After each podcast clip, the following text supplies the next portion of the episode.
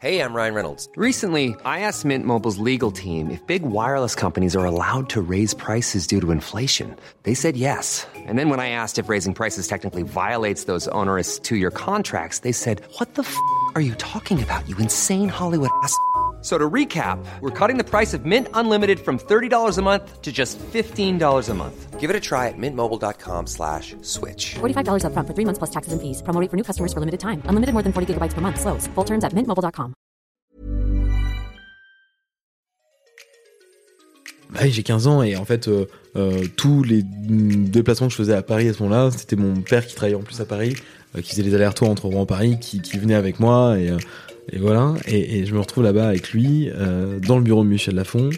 Et on reste deux heures et on discute et tout et tout et tout. Je présente les bouquins, etc. Et puis à la fin, il fait OK, on va vous faire une proposition. euh, vous allez signer chez nous. Et donc le truc se fait comme ça. Et moi je me dis bon bah je vais attendre que dans 15 jours, 3 semaines, je vais recevoir un truc. Et à peine, genre 20 minutes après, 25 minutes après, on est à Saint-Lazare avec mon père pour prendre le train. On monte dans le train. Et là je reçois un mail avec une proposition de contrat. En me disant voilà, bienvenue chez Michel Lafon et c'était parti. Exécuté par qui? Fabrice Florent. Fabrice Florent. Bonjour, bonsoir, bon après-midi à tous et bienvenue dans ce nouvel épisode d'Histoire de succès. Chaque jeudi à partir de 6h du matin, je retrace avec une ou un invité son parcours de vie qui l'a amené à son succès depuis la petite enfance jusqu'à aujourd'hui. Je suis Fabrice Florent, dans la vie je fais des podcasts d'interviews et de discussions et je crée des contenus. Si vous aimez ce podcast d'ailleurs, allez écouter la bande-annonce pour en découvrir plus sur moi et sur mes autres podcasts. N'oubliez pas de vous abonner sur votre appli de podcast préféré, de mettre un cool commentaire et 5 étoiles au podcast sur Apple Podcasts par exemple, et de partager cet épisode autour de vous s'il vous a plu. C'est le meilleur moyen de m'aider si vous aimez mon travail. Un grand merci à vous et bonne écoute. Tu t'entends Je m'entends. Tu vois, plus tu approches. Si tu fais comme ça, tu Si je fais comme ça, je m'entends un peu. Exactement. moins, et si je fais comme ça, je m'entends super bien. Tu connais Un petit peu. tu fais, tu fais des podcasts Je ne fais pas de podcast. J'ai fait une série, euh, un programme euh, sur le mentorat sur l'appli Magellan, Ah yes. mais euh, jamais fait de podcast plus que ça. C'est pas, un- c'est un format où- sur lequel j'ai un peu de. En fait, j'ai du mal à les écouter. Ou euh, je suis pas euh, plus. euh, Enfin, c'est pas que je suis pas le plus grand fan, mais en fait, vu que j'ai du mal à, me re- à rester concentré Ah, sur, sur, sur des paroles sans faire autre chose à côté, même devant un film, tu vois, je suis obligé d'avoir mon téléphone et faire des Ouais. trucs. Et ce qui fait que j'ai- tu es ce genre de. Bah- tu es donc cette génération. moins de 15 minutes, je tiens. Plus de 15 minutes, ou alors il faut que je le fasse en plusieurs fois. quoi. Mais tu sais, tu peux écouter des podcasts en, je sais pas, en faisant du jogging, euh, en faisant Alors, je ton, ne fais tu- pas de jogging. C'est- Ah. En fait, le problème, c'est que j'ai cherché des activités dans lesquelles je pouvais les en écouter. marchant dans la rue? Mais peut-être tu marches pas. Et ben à la limite, quand je marche, c'est avec Antonin, parce Ouais. qu'il me traîne à marcher souvent. Antonin, ton associé, donc on va C'est ça, parler. exactement. Et ou sinon, euh, sinon je préfère la musique. Mais c'est vrai que les podcasts, j'ai du mal à trouver vraiment des moments où je peux me, me, me, me poser, tu vois, et écouter ça. Ok. Mais il faudrait que j'y arrive parce qu'il y a des podcasts passionnants sans aucun doute. Et euh, Ouais, après, il y a des, les for- si t'as du mal avec les formats longs, tu vois, tu peux écouter euh, un format d'une heure en deux fois 15, en 4 fois 15, pardon, mais ouais, complètement. complètement. Mais en, en vérité, il faudrait que je le fasse. non, mais c'était pour, euh, mais c'est intéressant parce que je crois aussi que, euh, donc t'es, t'es tout jeune, t'as, Je suis né en 2000, donc j'ai 21 ans. ouais, donc t'es un 2000 quoi. Je suis en 2000. Ah oui, non, non, mais si on, si on part direct là-dessus, laisse tomber, quoi. Enfin, je, tu testes, tu dis t'es un 2000 à une meuf que t'essaies de draguer, c'est déjà fini, en fait. Ah ouais? Ah bah oui. Un Mais c'est- 2000. Oh, c'est grave. Mais Non. parce que tu veux dire les, les meufs que tu, que, t'as- que tu vas draguer qui sont plus vieilles que toi? Euh, par exemple, c'est compliqué. 2000, t'es catégorisé. Tu vois, tu, tu es, tu es la génération bébé, TikTok, euh, Instagram. euh. Mais Ah moi, ouais. ça me dérange pas, puisque pour le coup, c'est la base de, de ce que je fais au quotidien, oui. donc tant mieux. Mais euh, De ton métier. c'est ça, mon métier. Et donc le, ton fameux, tu, tu racontes que t'es vraiment dans un truc où t'as du mal à regarder un film euh, sans faire autre chose à côté, quoi? Disons que c'est compliqué. Alors, juste, sauf au cinéma, à la limite, ou vraiment au cinéma, T'es obligé je, respecte le Ouais. truc et euh, je suis dedans. Euh, je sais que chez moi, euh, euh, je me regarde un film, je vais faire peut-être euh, quatre pauses, ou euh, juste je vais mettre sur pause, je vais faire autre chose à côté pendant cinq minutes, puis je vais revenir. Euh, je, je, je fume, enfin j'essaie de diminuer la clope, mais ce qui fait que je me fais au moins cinq pauses clopes sur un film, donc ce qui fait que je vais, je vais, je vais vraiment mettre sur pause. Je vais avoir mon téléphone dessus, je vais me balader sur Twitter, sur Instagram, mais bêtement en fait, machinalement, et en même temps en train de regarder le film, donc c'est euh, il y, y a un niveau de concentration, je trouve, à la maison, en tout cas, qui est différent de l'expérience au cinéma, où pour le coup, t'es c'est Ouais. beaucoup plus immersif et t'as une forme même de respect pour le, le film, pour les gens qui est autour. Euh, mais bon, il y a beau y avoir des gens autour chez moi, j'ai quand même mon téléphone, quoi. Ce qui, ce qui fait beaucoup, d'ailleurs, pendant le confinement, ce qui a beaucoup fait euh, euh, suer ma mère, parce que j'étais, je suis rentré chez mes parents pendant les confinements, Ouais. et, et qui trouvait ça insupportable que je sois sur mon téléphone pendant qu'on regardait un film. Et j'étais, en mode, mais je suis, c'est que j'écoute ce qui se passe. Et elle n'arrivait pas à comprendre qu'il était possible de, de regarder un film tout en regardant Twitter. Ce que je peux comprendre, puisque ça m'énerverait aussi si je voyais, je pense, un jour des gens faire ça à côté de moi. Mais vu que je le fais, bah, je m'en rends pas compte. Mais de ce fait-là, t'as pas l'impression de ne pas profiter complètement des deux expériences, en fait? Tu vois ce que je veux dire? Si on considère que Twitter est une expérience, Bah, Bien sûr que c'est une expérience Twitter. Je, je- dans, dans ce cas-là, non, j'ai pas, je me suis jamais posé la question de est-ce que je profite suffisamment de, de Twitter. Tu vois, je préfère profiter du film pour le coup et faire une minute sur Twitter. Euh, mais, euh, mais dans le cas où ça, pour le coup, TikTok par exemple, je regarderais pas ou euh, des formats Reels euh, sur Insta, je regarderais pas ça en regardant un film en même temps. Parce que d'avoir les deux vidéos, pour le coup, t'as c'est. deux vidéos et t'as Mm. deux formats de contenu que tu consommes qui sont totalement différents. Euh, en revanche, lire du texte ou faire défiler ou regarder les photos, tu vois, bon, à la limite, euh, ça se fait. Ok. Donc, euh, Guillaume, euh, on... Voilà, on est déjà, on est déjà parti depuis depuis trois minutes, mais peu importe. Guillaume, t'es donc euh, entrepreneur, comme tu viens de dire tout à l'heure. Euh, T'as 21 ans. C'est ça, entrepreneur depuis quelques années. Disons que c'est le seul métier, entre guillemets, même si j'aime pas l'idée qu'entrepreneur soit un métier, mais c'est la, j'ai envie de dire, la seule fonction professionnelle euh, que, que je trouve cool à avoir et, que je trouve, enfin, qui, qui pour moi est euh, la plus à même de correspondre à ce que j'ai envie de faire et Mm. à ce que j'aime faire. Euh, à savoir euh, être dans l'action et faire des choses euh, vraiment et qui sont concrètes et, et palpables et durables. Et, euh, et voilà, donc entre Guillaume, entrepreneur. Bonjour. Guillaume, tu as un parcours un peu, un peu particulier parce que tu as commencé justement à, entreprendre euh, très jeune. On va en reparler, hein, tu vas raconter un petit peu ton histoire.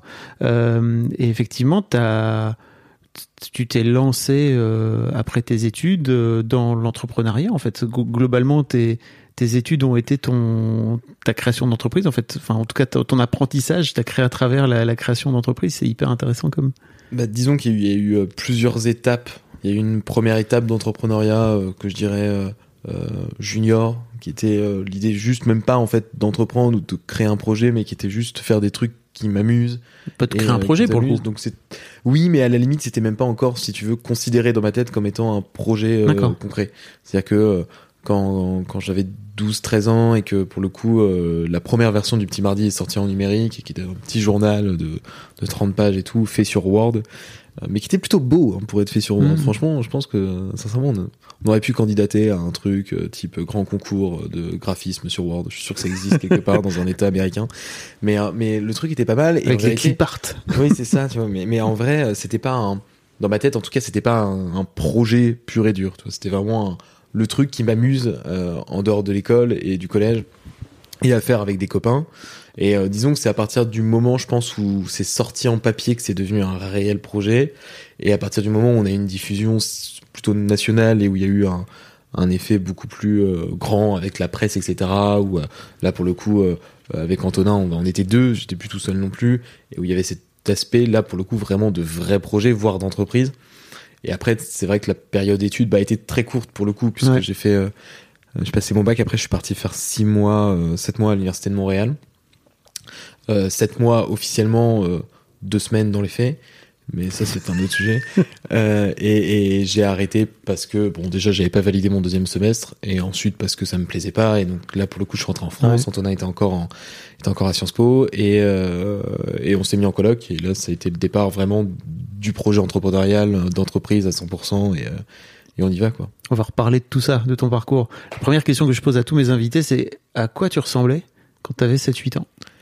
Quand j'avais 7-8 ans, euh, c'est à ma maman qu'il faudrait demander ça parce que elle saurait décrire parfaitement, à mon avis, le truc. Euh, Tu te souviens plus, toi 7-8 ans, euh, j'étais en quoi 7-8 ans? J'étais en, en E CE2, CE1, CE2.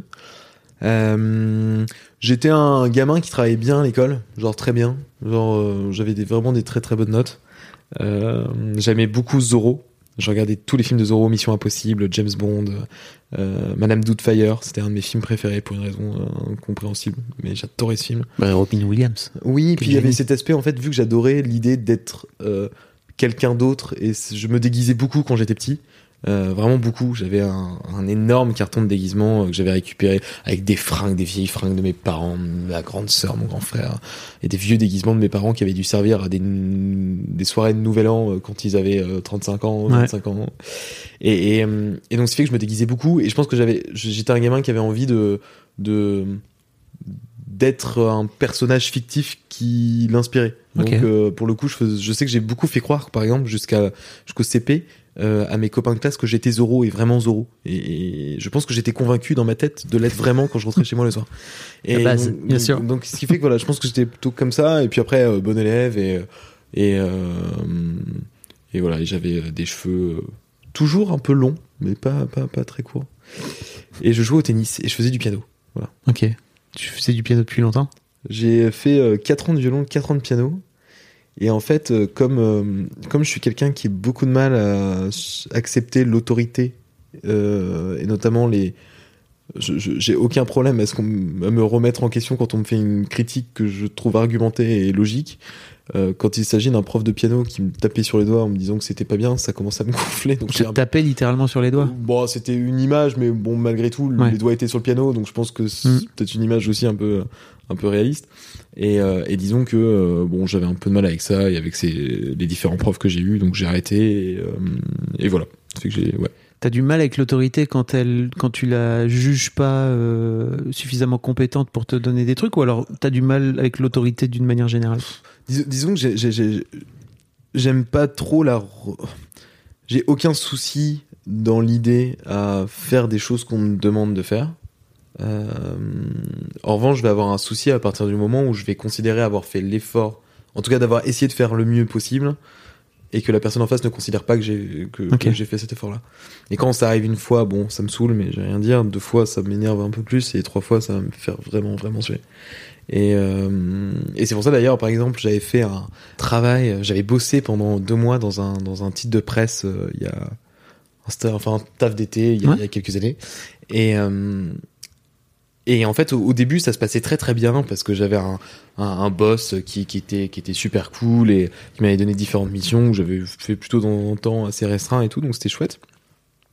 Puis il y a un autre boss qui est arrivé quand lui est parti en vacances et euh, qui a été un, quelqu'un qui pendant 15 jours littéralement je, je vais être un peu vulgaire mais m'a fait chier. Mm. pur pur et dur. Où ça a été euh, assez insupportable donneur de leçons euh, incompréhension de ce que je faisais euh, ne respectait pas du tout en fait le, le- les idées ou le travail que j'essayais de faire. Et là vraiment je me suis dit genre je ne veux pas être salarié. Je sais que c'est quelque chose qui ne me plaît pas du tout et où justement genre respecter un boss et les demandes d'un boss quand je ne les trouve pas du tout, du tout, du tout en adéquation avec ce que, ce que j'ai envie et ce qui me plaît, euh, ça, ce sera jamais possible. Mhm. Oui, ça se. Ce qui se comprend, hein, mais par exemple, ce qui se comprend, mais qui en même temps, tu vois, quand tu regardes euh, le nombre de gens qui se plaignent en allant au travail, mais qui malgré tout restent dans leur taf, pour maintes raisons, hein, il y en a, il y en a 10 000 des raisons qui poussent les gens à rester travailler à un endroit qui leur plaît pas, euh, bah malgré tout, moi ça me rend triste, et j'ai pas du tout envie d'être comme ça. Par exemple, du type, ne serait-ce que la réflexion le mardi matin, ah, encore trois jours avant le week-end, moi, elle me perturbe. C'est, je me dis, c'est-à-dire que toute ta semaine, tu la cadres par rapport à tes deux jours où Mhm. tu ne vas pas travailler. C'est quand même particulièrement triste, sachant que si, si, si on part vraiment de l'idée que le travail est, est, est une besogne terrible et affreuse, euh, dans ce cas-là, bah, je trouve que ça n'a pas beaucoup de sens euh, de travailler pendant 40 ans, quoi. Ouais, mais tu te doutes bien qu'il y a des gens qui n'ont pas vraiment d'autres il y choix. a des gens qui n'ont pas forcément le choix, et c'est pour ça, tu vois, il y a Mm. mille raisons qui font que ça, mais en tout cas, quand on a la possibilité de choisir, et pour le coup, c'est la chance d'avoir été mon cas, euh, ou, ou de pouvoir qualifier cette idée en me disant, bah, peut-être que euh, je peux faire en sorte, justement, euh, que ça n'arrive pas, et si jamais ça arrive un jour, j'espère pouvoir faire en sorte que ça n'arrive plus, euh, et d'où l'idée d'entreprendre aussi, tu vois, et d'avoir cette forme de liberté, ça fait que, que j'en suis très heureux, et que je sais que j'en suis très chanceux. Tu sais, l'autre truc qui est fou aussi, je crois, qui, qui incite les gens à rester dans leur boulot, c'est le sacro-saint CDI, en fait, dans notre. euh, et je parle pas forcément du, du CDI dans, en tant, enfin, comme lien qui peut, euh, euh, comment dire, euh, régir une relation entre patron et salarié, mais c'est qu'en fait, tu peux rien faire sans CDI, en fait, dans cette société. Mhm. Tu peux pas louer un appart. Alors bah ça a été le, moi, le, le- le rêve ultime de ma mère Ouais. et que j'ai un CDI, mais véritablement. C'est-à-dire que je pourrais euh, gagner un SMIC si j'avais un CDI, ma mère serait, heureux- serait vraiment heureuse. Et il lui a fallu du temps. Mais t'es un. CDI donc aujourd'hui. Bah, Tu t'es fait un CDI avec ta boîte. bah aujourd'hui, il y a ma boîte, tu vois, c'est ce ça, c'est qu'il y, a- y cet aspect où, où moi en tout cas, je j'ai pas peur de l'insécurité de de l'entrepreneuriat en disant bah demain ça peut s'arrêter. Oui, ça peut s'arrêter, oui évidemment, mais comme de la même manière qu'une boîte peut faire faillite et tu peux te faire virer. Enfin, il y, a- il y a mille raisons qui peuvent faire que les choses peuvent s'arrêter demain. Euh, mais en tout cas, c'est un, c'est un aspect où où m- moi ça m'intéresse peu l'idée de la sécurité de me dire euh, demain je vais au travail, je sais que je vais toucher le chômage, je sais que bah, demain en tant qu'entrepreneur, enfin avec Antonin mon associé, enfin si demain la boîte ferme, on est obligé de la fermer, bon on n'a rien. Mais, mais c'est aussi la vie et c'est le jeu et, et, c'est aussi tout ce qui te pousse derrière aussi à faire des trucs et à faire en sorte que ça continue. Euh, je pense que ça te donne une, t'as une énergie quand t'entreprends et quand tu sais que si tu ne fais rien, euh, je pense que 15 jours après la boîte est morte. Euh, Peut-être pas qui- 15 jours, mais bah, presque, tu vois, j'ai envie de dire ça dépend des, sur, ça sur dépend des, des, sur boîtes. des mais- boîtes qui sont petites, Mhm. c'est sûr que demain tu prends euh, tu prends le groupe euh, Bouygues, ou Oui. Bouygues Télécom, si pendant 15 jours euh, Martin Bouygues n'est pas là, bon, je pense que ça peut se gérer euh, sur une boîte qui a moins de 15 personnes, euh, 15 salariés, sans les boss pendant 15 jours, à mon avis, ça devient très vite le bordel. Mais c'est normal parce qu'il y a cette idée de de structure, il y a cette idée de, de, de, de direction, mais même pas de la direction au sens chef, mais de la direction au sens vraiment de donner un, une, une sorte Ouais. de vision, un axe, tu vois. Et, et, et- Mais tu, tu peux partir 15 jours en vacances et ta, ta boîte, elle va pas manquer de vision. bah disons que là où tu peux partir 15 jours en vacances, c'est que malgré tout, tu pars jamais vraiment 15 jours en vacances. et tu le sais, ça, Bien sûr. Tu, tu l'as été euh, aussi dans, dans cette condition-là, c'est que euh, même si tu pars 15 jours à Bora Bora, tu sais que pendant 15 jours à Bora Bora, il y aura à mon avis maximum deux journées où tu n'auras pas ton téléphone, où tu seras injoignable. Le reste du temps, tu sais que tu es obligé de l'être parce que tu sais pas ce qui peut se passer, parce qu'on peut avoir besoin de toi, et parce que mine de rien, genre tu as envie d'être là et que tu ne peux pas non plus t'en passer parce que c'est essentiel pour toi de savoir ce qui se passe dans un environnement que tu as créé. Et, et, et, et c'est un truc qui, qui est, qui est assez pervers d'ailleurs, c'est très pervers. On l'a vu pendant l'été, on est chacun, et quand on est parti, euh, euh, moi, en- moi en Corse, lui en Grèce, euh, oui on était à distance, euh, mais mine de rien, on avait un regard, euh, même quand on passait euh, chacun notre tour une journée à la plage ou quoi que ce soit, euh, on savait très bien que le soir on checkait si tout s'était bien passé. Quoi. Ça, c'est, j'ai beaucoup de d'admiration pour ça et un peu de nostalgie aussi parce que et en même temps, euh, je sais pas, peut-être en fait que je suis un vieux con, tu vois, mais je, je je me reconnais beaucoup dans ton discours et en fait, je me rends compte aussi que c'est ce qui m'a cramé la gueule quand j'étais patron de de ma boîte, c'est que je finissais par euh, par être dans ce truc où t'as la sensation que tu comment dire, t'es un peu dans un cercle vicieux où en fait, comme t'as la sensation, comme tu dis, que t'as besoin d'être là et qu'en fait tu peux pas faire autrement parce qu'en fait c'est un truc que t'as créé, etc. euh, tu finis par ne pas créer les conditions pour pouvoir te casser justement, Mhm. tu vois. Et ça, j'ai compris ça les trois dernières années en fait où j'avais vraiment décidé de mettre en place un management euh, derrière, enfin tu vois des, des N-1 derrière qui vont s'occuper du truc et tout, et que j'ai fait cette démarche là.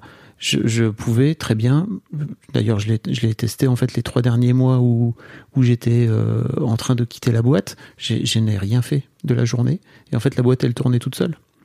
Et tu vois j'ai je, je crois aussi que c'est un piège, tu vois, qu'on a, que, qu'ont beaucoup d'entrepreneurs et de jeunes entrepreneurs, de, d'avoir envie de tout contrôler, tu vois, et au final, tu finis par euh, y laisser un peu ta santé, quoi. Tu vois. Et ça, je, je, je pense aussi hein, complètement. C'est un, mais ça, c'est, ça fait partie. Par Je vais pas exemple- donner de leçons, hein, tu Ah vois, non, quand non, je mais dis je, ça. je comprends.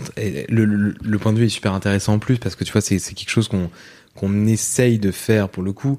Euh, d'essayer d'avoir des chefs de projet, tu vois, pour le coup, Mm. qui vont administrer des trucs sur lesquels on n'a pas forcément envie de passer tout notre temps, en sachant qu'on bon, euh, ça sert à rien d'être sur mille trucs en même temps et qu'on peut essayer de, de, de nous préserver un peu. Euh, c'est l'idée aussi d'aller chercher par exemple des profils euh, un peu plus seniors Ouais. dans la boîte. Euh, on l'a fait avec avec notamment sur sur, sur toute la partie créativité et direction artistique, etc. Euh, histoire aussi de se soulager, si tu veux, de ces de ces moments de, de travail intense où euh, où t'es à fond dedans pendant une semaine à réfléchir à ce que tu vas faire pour un client, euh, alors que finalement tu pourrais juste prendre un peu de recul sur cette semaine et participer à un ou deux calls qui vont faire qu'à la fin de la semaine les choses seront faites. Mais euh, mais disons que je, mais je, je, je pense, je sais pas si je suis prêt, je sais pas si même on est prêt tu aujourd'hui à lâcher un peu nous parce qu'on Ouais. sait aussi qu'on est dans un dans une période où la boîte est jeune, euh, où euh, dans les faits on a Audace à trois ans, deux ans, deux ans et demi, euh, deux ans et demi que ça existe, mais ça fait vraiment qu'un an, 12, 14 mois que ça a vraiment pris et qu'on a une belle croissance. Ouais. Et on sait que si aujourd'hui on se met vraiment en retrait, euh, on va la perdre. Non, mais ouais, il y a des Et tu vois, étapes. y a- y a- je pense qu'au bout de 50 boîtes, à mon avis, au moment où tu as atteint le palier que tu t'étais fixé, euh, que tu as arrivé à avoir ton staff parfait, avec vraiment tes, tes, tes, tes petites business units Mm. qui fonctionnent bien, je pense qu'ensuite tu es capable derrière de prendre un peu plus de recul, et ça arrivera sans aucun doute. Sans, sans aucun doute. Je, je, je- me doute. J'espère en tout cas. Ou alors ce sera sur une autre boîte et sur un autre projet. Mais euh, en tout cas, non, j'espère qu'Audace pour le coup va, va encore euh, faire ses projets. en tout cas. Pour revenir à ton parcours, donc parce qu'on est quand même là pour parler de ton parcours, mais j'adore digresser au, au fil de l'eau. hein, mais euh, donc ouais, t'as, t'as, j'avais, j'ai cru entendre dans un podcast qu'en fait, euh, donc tu parlais de ce fameux euh, projet de, de, de, de journal qui s'appelait le, Le Petit Mardi. Alors le Petit Mardi, le Petit Mardi en fait, Écrit bizarrement. Savoir l'apostrophe. Petit Mardi. C'est ça. Euh, que vous avez, que t'avais lancé en fait quand t'avais 9 ans, Ah, avant même tes 12 ans là. C'était un projet. En, euh, gros, l'idée du truc, ce qui était marrant, c'est que en, quand t'es en CM1, euh, t'étudies les journaux et ce qu'est la une d'un journal? Et euh, j'avais un, une instit qui nous avait euh, donné un- une grande feuille en papier. On avait fait des petits groupes de trois. Là. Et, euh, et on devait dessiner la une d'un journal. Et on est, c'était un mardi. euh, on allait faire un journal qui était petit, et donc on a appelé ça le petit mardi avec le L apostrophe P, ce qui n'a absolument aucun sens, mais ce qui en même temps a fait aussi l'identité du truc, donc c'est, c'est assez rigolo. Euh, et on avait fait la une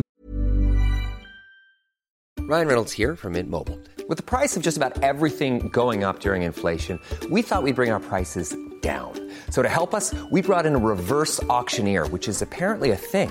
Mint Mobile unlimited premium wireless. Ready to get 30, 30, bit to get 30, bit to get 20, 20, 20, bit to get 20, 20, bit to get 15, 15, 15, 15 just 15 bucks a month. So, Give it a try at mintmobile.com slash switch.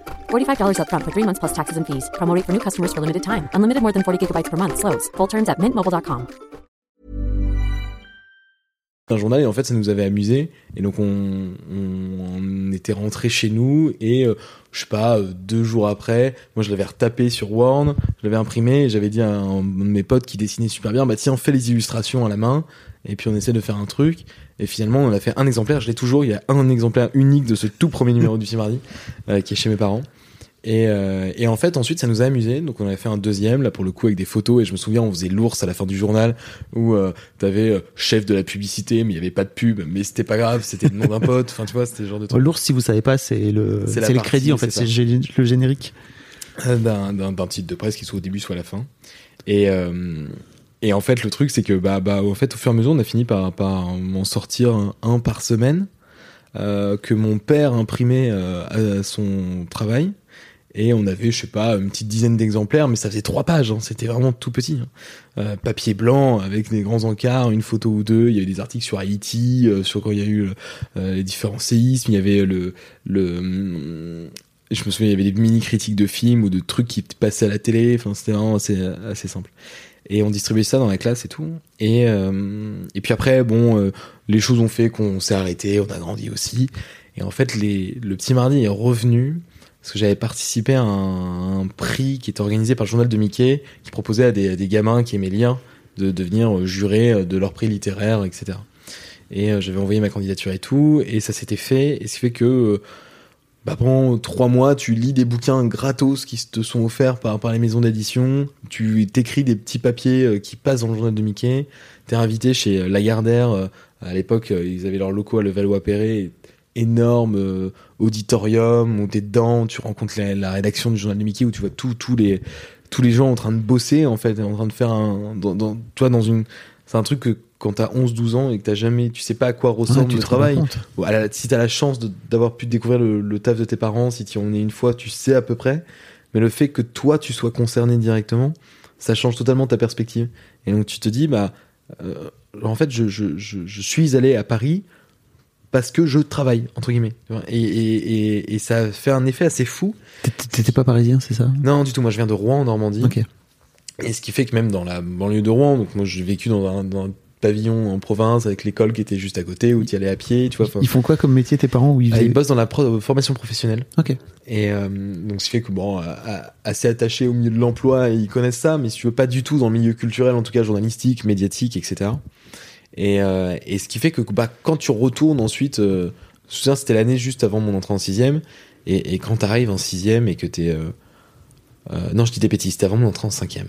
Et que, et que t'arrives et que t'es, là euh, à être en classe, en sachant que deux semaines avant, euh, t'étais avec des journalistes de chez Lagardère euh, qui étaient en train de bosser sur le journal de Mickey et que t'es super content parce que t'as vu la une avant tout le monde et que toi tu vas la recevoir par la poste. T'es là en mode putain c'est fou. Euh, bah ça te donne envie de faire ça. Et en fait avec euh, une copine qui s'appelle Camille qui, euh, était aussi membre de ce, jury euh, en même temps que moi on s'est dit bah viens on lance un magazine et on essaye de faire des critiques aussi comme comme on a pu faire pendant pendant tous ces mois là et donc on a et donc moi je lui ai proposé de dire bah écoute moi j'avais un journal quand quand j'avais euh, 9 ans qui s'appelait le petit mardi. Viens on reprend ce nom là et et puis voilà et ça s'est relancé comme ça. Et en fait on a recommencé la parution au numéro 18 parce qu'on avait sorti 17 numéros avant le petit mardi. Trois ans plus tôt. Donc on a recommencé je me souviens c'était le numéro 18 en octobre 2012 Donc t'as 12 ans. donc j'ai 12 ans.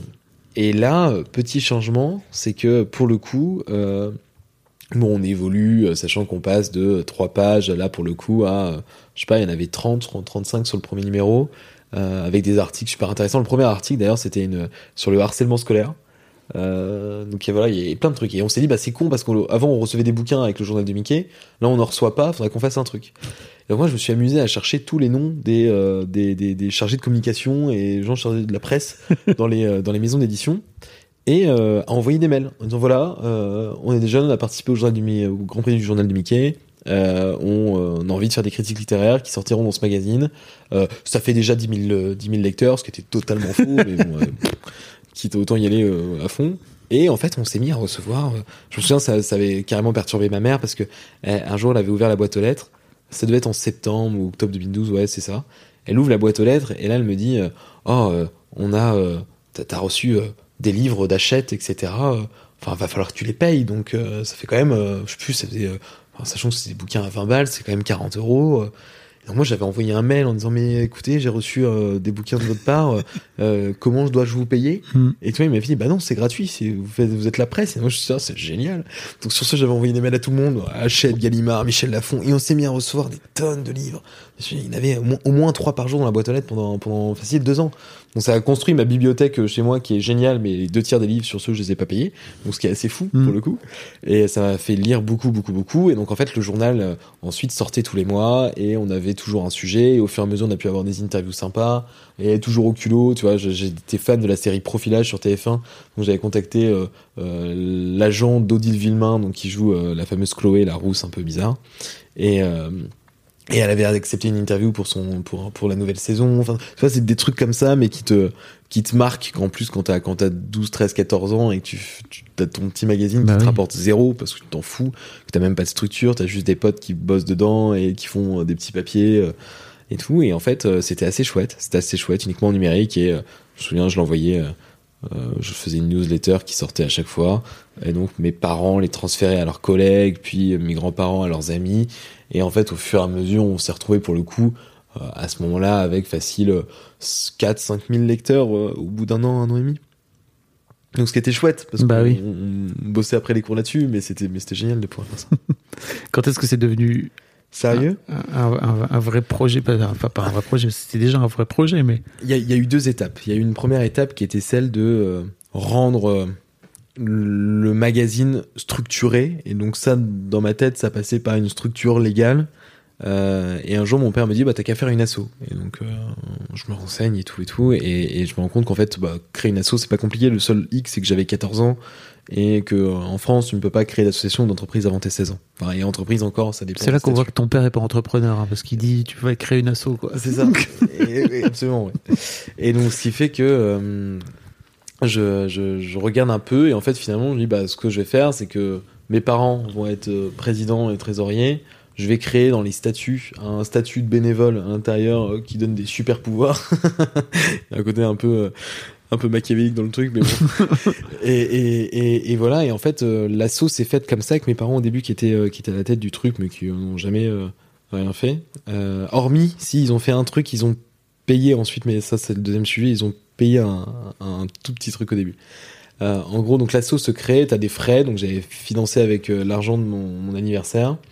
Et ensuite, euh, en gros, ce qui s'est passé, c'est que j'avais écrit un petit bouquin, et en fait, à force de lire des livres et de rencontrer des auteurs pour faire des, des interviews et tout, pour le magazine, moi j'avais un fantasme absolu qui était celui, un fantasme absolu qui était celui d'être édité.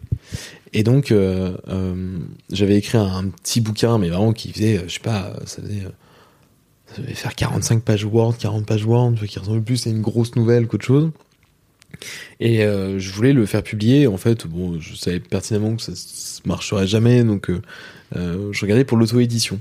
Et en fait, t'as plein, plein de sites d'auto-édition en France qui existent, il y en a par dizaines, en Angleterre aussi, et des sites qui sont plus traduits en français, donc t'as plein, plein d'options. Et en fait, l'option la plus simple, d'un coup que je trouve, c'est un truc en Allemagne qui permet de l'imprimer, mais en plus de l'imprimer non pas au nom de l'auto, enfin, de ce faux éditeur qui t'auto-édite, euh, mais de le faire avec ta propre boîte et en mode ça imprime et ça en plus ça le distribue pour toi mais c'est euh, au nom que tu veux. Enfin bref le truc était génial. Avec le système de distribution de Gallimard enfin un truc assez génial qui faisait qu'en fait t'étais partout en librairie euh, en impression à la demande. Mais c'est à dire que t'allais à la Fnac tu demandais le bouquin la Fnac pouvait acheter trois exemplaires et les foutre en rayon. Donc je me dis super option. Donc on part là-dessus auto édité sur ce avec l'association. Donc le petit mardi édition ça s'appelait et donc, euh, je te dit le premier, et, euh, et là, pour le coup, il y a eu des premiers frais que mes parents, euh, il y avait, euh, je sais plus, 40 ou 50 euros d'impression pour imprimer les, les 10, 15 premiers exemplaires. Donc mes parents me les offrent, et en me disant, bah, c'est pour nous, etc. Donc j'étais super content. Et ensuite, il y a eu un, quelques semaines après, il y a eu un salon du livre à Rouen, euh, qui est organisé et tout, et en fait, je, je, je mon grand-père partage, parce que mon grand-père est poète, et il il avait des, des gens qui le suivaient à Rouen dans le milieu littéraire et tout, euh, sur Facebook, et donc il partage mon truc. Et euh, il y a un, un mec qui me contacte en me disant bah voilà j'organise un petit salon du livre à Rouen sur les quais de Seine. Est-ce que ça te tente de venir présenter ton livre? Donc je dis bah chaud je viens. Et donc je m'y retrouve là-bas avec mes 20 exemplaires. Et les 20 exemplaires partent entre 9h et 14h et je fais les meilleures ventes de salon on était quand même 40 auteurs j'ai dit c'est fou qu'est-ce qui fait que ça marche autant? Et en fait le truc c'est juste bah vu que j'étais jeune et pour le coup vraiment jeune je pense que ça a attiré les gens tu vois et euh, c'est pas pour autant que le livre était bon, loin de là. Je, je suis, repassé, je suis retombé dessus il y a pas longtemps en rangeant ma chambre chez mes parents. Et en vrai, non, c'est pas, pas éditorialement, c'était pas publiable, tu vois. Mais, euh, mais en tout cas, sympa. Et en fait, à un moment donné, je sais pas, on me demande lors de ce salon, est-ce que tu comptes euh, faire un tome 2 Et moi, comme un, je dis oui, oui, oui, il sort dans deux mois, vous pouvez le précommander d'ailleurs. et donc, il me dit, ok, bah ça marche, bah je te fais un chèque tout de suite, et comme ça, je le reçois par la poste au moment où ça sort. Parce que moi, un tome 2, j'avais écrit 15 pages, sur, il était pas prêt du tout. Donc là, pendant deux mois, je m'enferme à fond, je fais que ça, que ça, que ça, que ça, à côté de l'école et vraiment à fond. Et le euh, tome 2, qui était deux fois plus gros que le premier en plus, euh, sort. Et, euh, et ça tombe pile poil au moment où je fais mon stage de troisième, et je le faisais chez France Bleu Normandie. Euh, stage que j'avais chopé d'ailleurs grâce au salon du livre, parce qu'il y a un mec de France Bleu qui était passé et qui m'avait proposé de faire mon stage de troisième là-bas. Ok.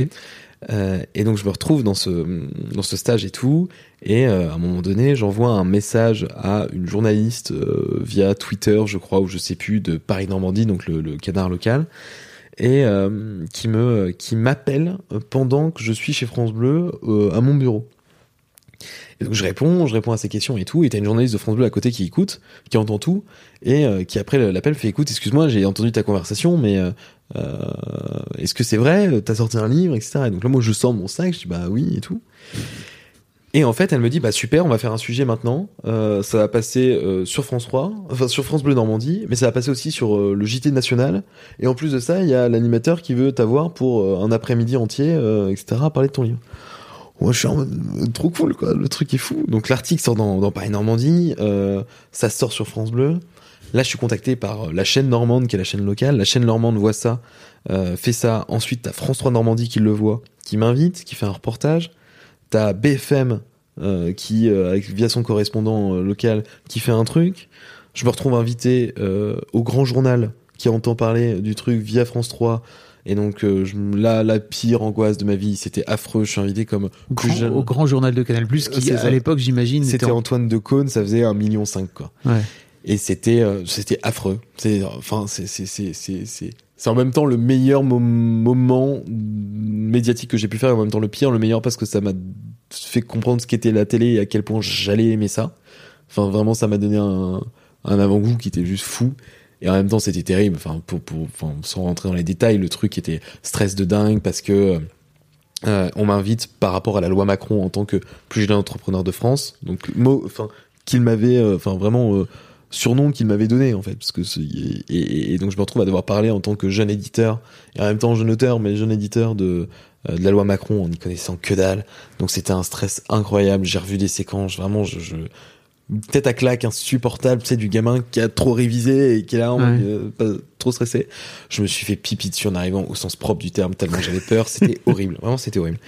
Et en fait, après, après ça, voilà, il y a eu Europe 1, il y a eu plein de trucs. Un soir, la Tour Eiffel sur France 2. Enfin, vraiment, ça a été un Ouais. vrai moment médiatique très, très agréable et très chouette où ça a fait monter à la fois le livre, euh, et en même temps le magazine. C'est-à-dire qu'on est passé de 4-5 000 lecteurs à un peu plus de 10 000.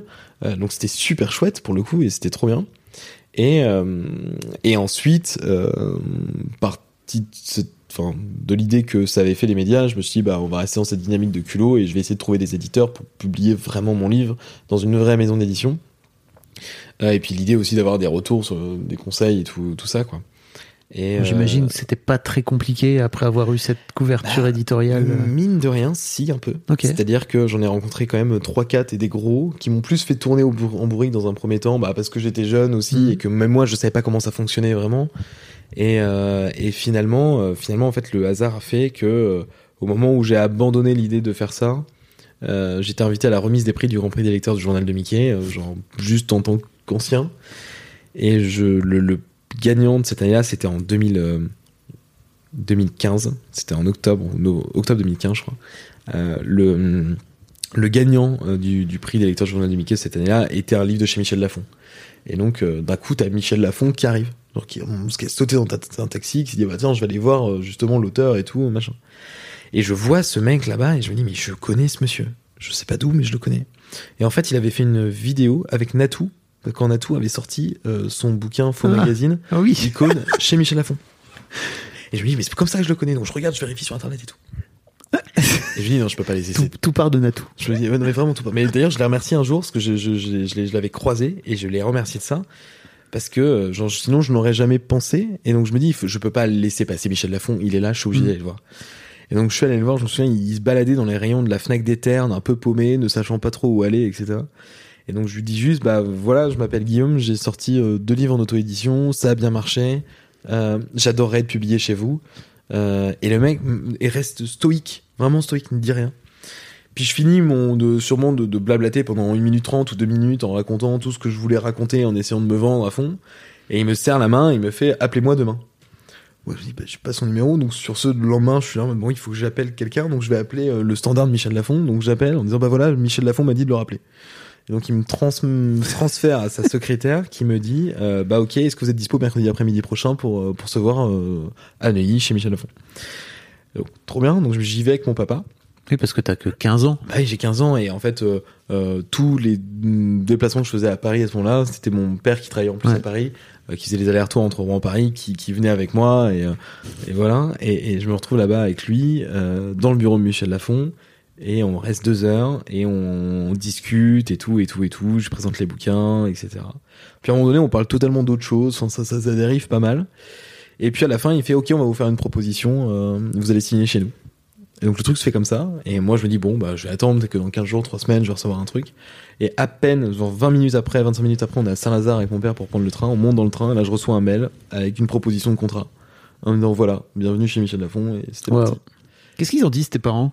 Parce que de, du gamin qui fait mumuse euh, sur Word, etc. à- Bah disons qu'en fait, il- vu que les choses se sont faites vachement dans le temps, c'est-à-dire qu'il n'y a, pas eu, euh, il y a eu un moment d'accélération en 2015 avec les médias, mais si tu veux, ça, ça mine de rien, euh, ça va faire 10 ans euh, en juin prochain que, que je, je, fais des trucs à côté de l'école oui. et que je Ouais. taffe un peu. Bon, même c'était taf qui était. euh, Non, mais tu, euh, tu travailles. tu... cas, je, je, je- Oui. je- voilà, je participe à des, à des projets et, et, euh, et, disons qu'ils ont vu ça comme étant un, tu vois, des moments qui étaient chouettes où ils m'ont toujours soutenu en étant derrière, en regardant. Au début, un peu beaucoup plus que, maintenant.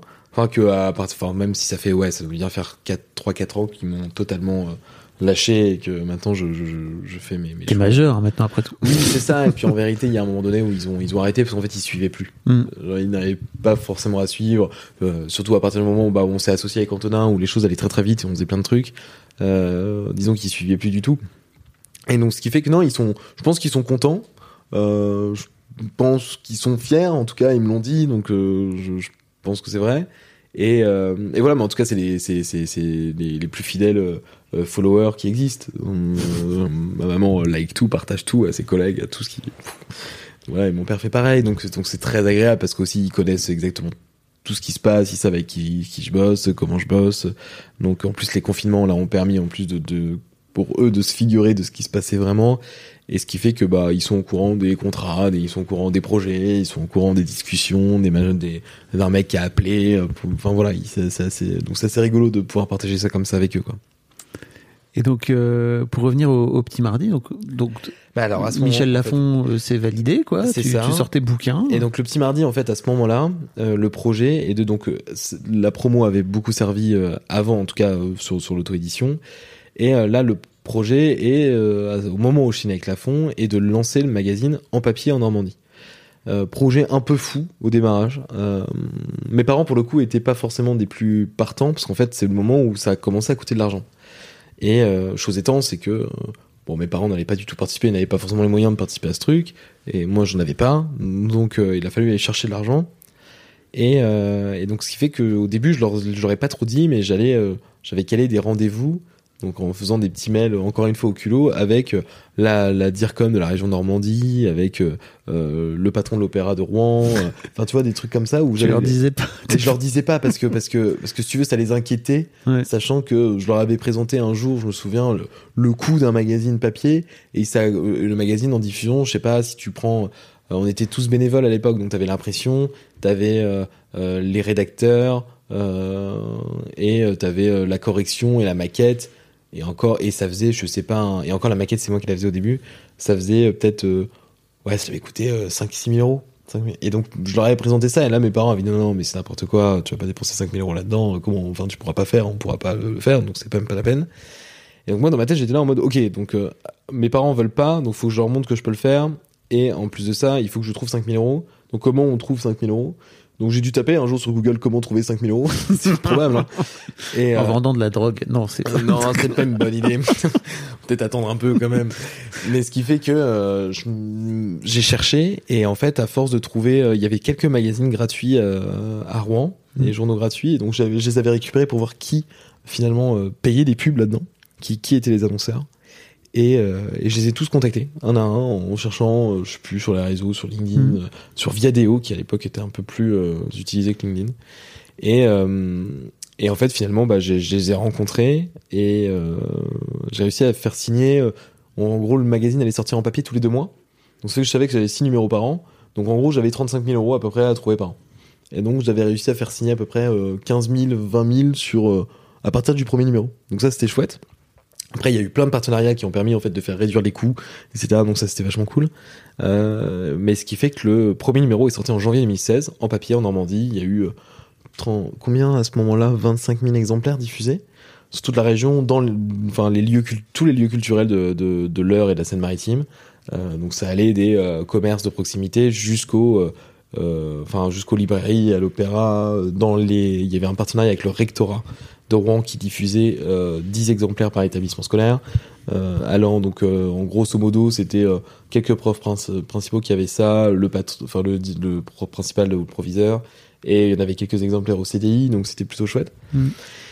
Et, euh, et c'est à ce moment-là que je rencontre Antonin, donc dans les mois qui suivent, où euh, pour le coup Antonin euh, faisait des vidéos, vidéos de philo sur YouTube, euh, des articles de philo sur son blog, et faisait de la photo.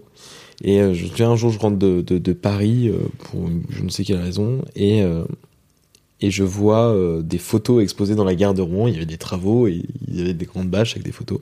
Et une photo canon, c'était une photo de, de l'hôtel de ville de Rouen de nuit. Me dis, elle est trop belle cette photo.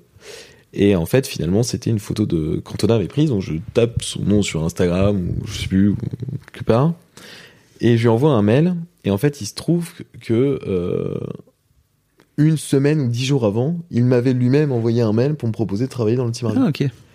Et on s'y fait, bah, on finit par prendre un café ensemble. Euh, Antonin préparait Sciences Po à l'époque. Euh, et donc il, se met à écrire des articles dans, de philo avec une photo à chaque fois pour illustrer dans le magazine. Et euh, deux trois mois plus tard, en fait, je pars, enfin, je Antonin part à Paris faire ses études à Sciences Po et ça colle pile poil au moment où le magazine se met à sortir en national. Euh, puisque en fait on avait euh, on avait fait le choix pour le coup et tous en équipe puisque à ce moment-là euh, Antonin ça faisait peut-être six mois qu'il était là. On était une petite équipe très fermée où finalement en fait les, les, les rédacteurs qui étaient les plus engagés en fait euh, participaient aussi euh, au plan de com, à ce- Mm. aux différents projets qu'on pouvait monter, etc., etc. On était peut-être 5-6 à... C'est toujours une asso à l'époque. C'était à ce moment-là, euh, ça venait tout juste d'être- transformé en entreprise. Ok. Tout juste, tout juste, tout juste. Euh, où euh, finalement personne ne gagnait de l'argent non plus, à la différence que les rédacteurs ensuite ont commencé à être payés à partir du moment où on l'a lancé en national. Euh, voire même un peu avant, je crois. Je sais, je saurais plus dire. Euh, et en fait, euh, à, ce moment-là, euh, le magazine sort en national parce qu'on n'a plus les moyens de le faire en Normandie. Pour la bonne et unique raison, c'est qu'une fois que tu as épuisé tous les annonceurs locaux, nous on n'avait pas envie d'avoir de la pub pour McDo. Euh, donc c'est que la, seule possibilité qu'on avait, c'était soit d'arrêter parce qu'on financièrement c'était plus tenable, euh, soit de le lancer en national et d'aller sur une autre étape et donc à une plus grande échelle et donc aller viser euh, d'autres types d'annonceurs et des plus gros. On avait sous-estimé la difficulté d'aller chercher des gros annonceurs. J'avais vraiment sous-estimé ça. Euh, mais en tout cas, ça c'est encore un autre sujet, mais en tout cas le magazine sort en papier, euh, en national, 35 000 exemplaires dans deux tiers des kiosques français euh, en septembre 2017. Énorme promo, on a une chance de dingue. En même temps, ça se comprend aussi, le magazine était vraiment très quali. Il était très beau, les articles étaient géniaux. On avait un, un, éditoriale branchée sur la culture qui était très large et où on arrivait à cibler tout type de sujets qui pouvaient intéresser les 15-25 ans, écrits par les 15-25 ans avec des très belles plumes. Euh, et il y avait, euh, puis il y avait une dynamique qui était géniale des, des, des jeunes qui lancent un magazine papier pour faire venir les jeunes en presse, enfin en kiosque, Mm. et acheter de la presse. Euh, C'était fou. On a eu des chiffres de vente d'ailleurs qui étaient excellents, qui étaient, pour te dire, on, on tirait quasiment autant d'exemplaires que les Inrock, on vendait trois fois plus. Euh, donc il y, y- y avait un- il y avait un aspect. Qui Après, était- est-ce que les Arocs est un bon Non, mais tu vois quand tu prends les, Les Arocs étaient en train de- tu vois, les Inrock ou l'IB. Ouais, en termes, vois, de, et pour le coup, les Inrock, elles sont, avaient ses abonnés, etc. Donc nous, en kiosque, en tout cas, on, Ouais. nous, on n'avait pas d'abonnement à l'époque. Mais c'était important pour toi de, de faire du papier justement parce que Vraiment. c'est marrant parce que bon, on n'est pas de la même génération. hein, je suis deux fois plus vieux que toi, mais j'ai ce truc moi où quand j'ai découvert Internet, il y avait un truc de d'instantanéité et de d'interactivité qui m'a tout de suite branché de, de fou sur Internet. Euh, là où toi, j'ai l'impression que t'as as ce truc très euh, le papier, quoi. Tu vois. Dis- disons que Un peu vintage. Aujourd'hui, avec le, le, le recul, il y a deux trucs que je me dis, c'est que si le Petit Mardi avait été un, un site d'information lancé en 2012 pour la jeunesse, euh, fait par des jeunes, et que ça avait été monétisé, je suis convaincu qu'on aurait aujourd'hui un site avec une audience qui cartonne. Bien sûr. Du moins, on aurait réussi Ouais. vraiment à créer un truc assez fou, avec une vraie marque média. Il y, en- a pas d'ailleurs. Il y, en a pas. Il y, en a eu des thématisés. Parce que- t'as, t'as eu des sites thématisés euh, pour le coup avec de, de vraiment une thématique type littéraire, type cinéma euh, qui ont existé. T'en as eu autour euh, de la mode, euh, par exemple Bonne Gueule, tu vois, qui était pas dédié à la jeunesse, Ouais, mais en C'était tout pas cas, pour les jeunes. mais en tout cas qui avait vraiment une thématique derrière euh, de mode masculine euh, qui au début était minuscule quand Ouais. ça s'est lancé. Aujourd'hui est une vraie marque média. Donc, Mais on- tu- on tu vois, il y a pas-. Mais en tout cas, aujourd'hui, on a une acquisition. Maintenant, parce qu'en fait, je on- pense aux, je pense aux éditions Playback, tu vois, qui ont toujours été super bons dans le truc d'éducation aux jeunes, etc. Avec leurs, euh, bah, avec, avec leurs journaux. Ils ont jamais réussi à faire du web. idem chez Bayard. Idem chez Bayard. Mais, mais tu vois, c'est un, un, un aspect où je pense que déjà, la, le, les choses ont fait que finalement, euh, la vidéo a pris le dessus très très vite euh, par rapport à ça. Et tu vois, dès 2013, 2014, 2015, tu vois, t'avais euh, euh, vraiment des, des, des mecs, même nous, on a, on a commencé à s'informer parfois via YouTube. Tu vois, Mm. Je me souviens quand j'avais quand j'étais en, en sixième où je suivais Norman et Cyprien sur, euh, sur YouTube.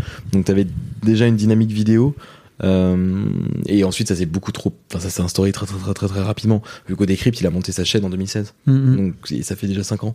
Donc, il y y a- en tout cas, il y a peut-être, en tout cas, il y aurait peut-être eu un créneau en 2012. Euh, les choses ont fait que non. Et en fait, le papier, ça a été un, en vérité, il y a une forme de, de, de, de rêve et de fantasme et de côté très concret. Euh, déjà parce que j'ai toujours trouvé qu'un journal ou un magazine c'était beau. Euh, genre, mm, j'adore voir un magazine, j'adore aller regarder euh, l'ours à la fin, j'adore regarder euh, comment il a été fait, genre sur ce qui, ce qui, même pas forcément sa ligne édito ou ce qu'il raconte, mais uniquement son façonnage que je trouve vraiment passionnant. Ça devient d'où ça? Aucune idée. Ok. Sincèrement, j'ai aucune idée. Mes parents ne sont pas non plus des énormes lecteurs de journaux. Mes grands-parents non plus. Mais il y a un truc que j'ai toujours trouvé très beau dans un magazine. Euh, un truc assez, euh, je sais pas, je Mhm. saurais pas dire. Mais en tout cas, c'est euh, euh, c'est quelque chose que j'apprécie énormément. Et ce qui fait que dans ma tête, il y avait cet aspect. Si le petit mardi devient papier, le petit mardi devient un vrai journal, devient un vrai média, devient un truc sérieux. Donc, on sera prêt au sérieux. Et en plus de ça, c'est beau, c'est cool, c'est chouette et ça m'éclate. Donc, je pense que c'est un peu né de ça. Euh, et, euh, et ce qui fait que le fait de voir, je, c'est un sentiment que, j'espère un jour revivre dans ma vie, mais le fait d'arriver le matin de la sortie de ton premier numéro de ton magazine, euh, où tu vas dans un kiosque, tu lèves la tête, tu le vois, c'est un truc qui est indescriptible. C'est un sentiment de fierté tellement partagé avec les gens avec qui tu as travaillé pendant des mois pour essayer de faire ce truc, en sachant qu'on te disait t'es fou, ça sert à rien ou euh, ça se vendra pas. En même temps, euh, des, toutes les périodes de stress, le premier numéro du Petit Mardi en national, euh, la couve c'était Petit Biscuit. Euh, faut savoir que Petit Biscuit, au moment où on a fait la maquette, n'avait même pas répondu à l'interview.